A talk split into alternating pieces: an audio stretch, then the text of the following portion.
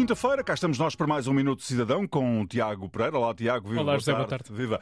No Minuto Cidadão desta semana, voltamos, Tiago, a salientar que existem cada vez mais opções onde podemos utilizar a nossa chave móvel digital uhum. e desta vez para dizer que já é possível aceder a um novo portal, o RAL Mais, para a resolução alternativa de litígios e também para pedir uma baixa por doença até três dias. É através do SNS 24. Exatamente. A chave móvel digital continua a somar novas possibilidades de autenticação em sites e serviços e, como referiste, José, eh, já é possível aceder ao portal RAL Mais para a resolução alternativa de litígios e também para pedir uma baixa por doença até três dias recorrendo ao SNS 24. A plataforma RAL Mais integra diferentes eh, meios de resolução alternativa de litígios, com gestão ou apoio do Ministério da Justiça e permite resolver vários tipos de conflitos eh, fora dos tribunais de uma forma mais simples, mais mais rápida e também mais acessível. É ainda possível pedir a mediação familiar ou laboral, saber o estado de um processo, consultar a agenda de sessões, descarregar e enviar documentos e receber notificações,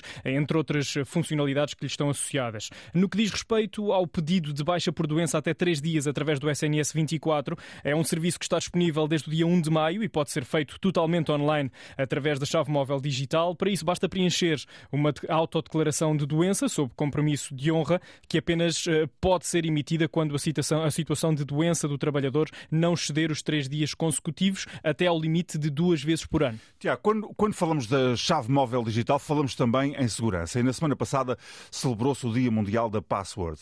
Neste hum. sentido, a chave móvel digital acaba por ser uma das formas mais seguras para acedermos a portais de entidades públicas e privadas e também, eh, acredito que, a serviços públicos de uma forma totalmente segura. Sim, a proteção dos nossos dados pessoais e de informações relevantes é de facto um ponto essencial quando navegamos no mundo digital e pegando nessa tua alusão, eh, José, ao Dia Mundial da Password, nunca de mais reforçar a importância de protegermos as nossas contas online e para isso existem um conjunto de recomendações essenciais e que devemos procurar seguir. No entanto, e antes mesmo de dar algumas pistas básicas no que toca a portais públicos e privados e também a serviços, tal como referiste, eh, ao recorrermos à chave móvel digital, estamos a optar por um comportamento mais seguro e também mais responsável. Depois, eh, noutros contextos, devemos evitar palavras-passe curtas e compostas por sequências simples, sendo recomendável ter passwords com mais de 12 caracteres e combinar números, eh, letras maiúsculas e minúsculas e caracteres eh, especiais, sempre que possível. É importante evitar a utilização de dados pessoais nas passwords, como por exemplo